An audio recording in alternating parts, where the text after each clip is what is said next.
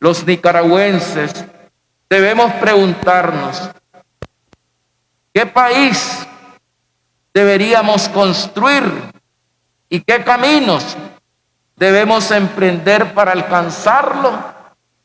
Si deseamos edificar una nación que se abra al desarrollo y crecimiento, debemos cumplir con nuestros deberes según la responsabilidad de cada uno y trabajar por ese país que anhelamos, por las instituciones, por la unión de las familias, por el servicio a nuestro prójimo, por la solidaridad hacia quienes nos rodean, por una convivencia y paz social, por el respeto a la dignidad de toda persona.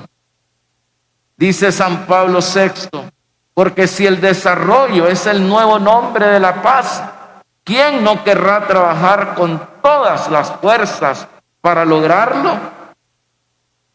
Termina la cita.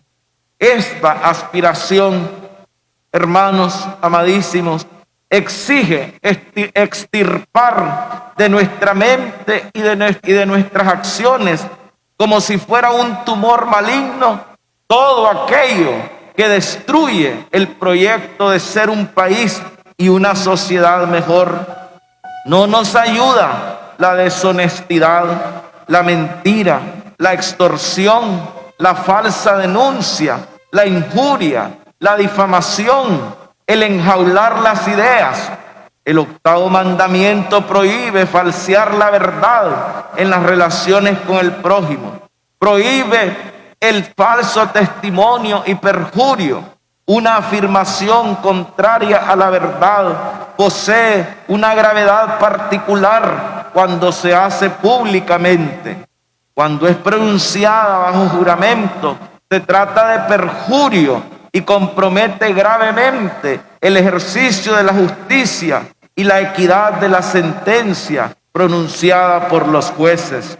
El respeto de la reputación de las personas prohíbe el juicio temerario que admite como verdadero, sin tener para ello fundamento suficiente, un defecto moral en el prójimo. La maledicencia que sin razón objetivamente válida manifiesta los defectos y las faltas de otros a personas que los ignoran. La calumnia que con palabras contrarias a la verdad, daña la reputación de otros y da ocasión a juicios falsos respecto a ellos. Todo esto anula el proyecto común de ser una sociedad respetuosa de la persona y sus derechos. Por el contrario, es fundamental que en todas las relaciones humanas, según la doctrina social de la Iglesia, la solidaridad se presente bajo las siguientes premisas, como principio social y como virtud moral.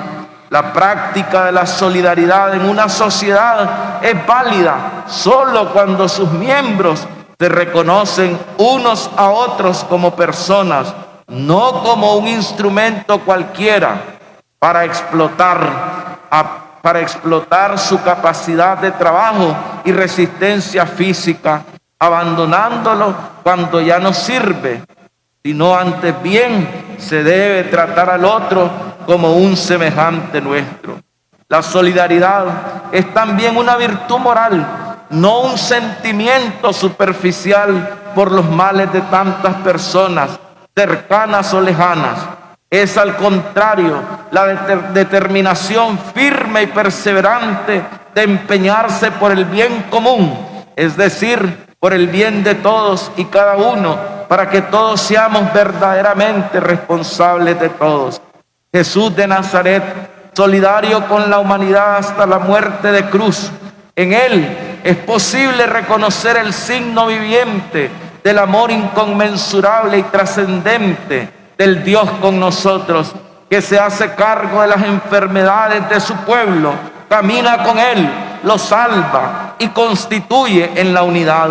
Fortalezcamos nuestra vida de oración y caminemos con fe y esperanza puestas en Dios y trabajemos incansablemente por alcanzar un país en el que las relaciones entre sus ciudadanos estén basadas en la verdad, la justicia, la paz y la solidaridad.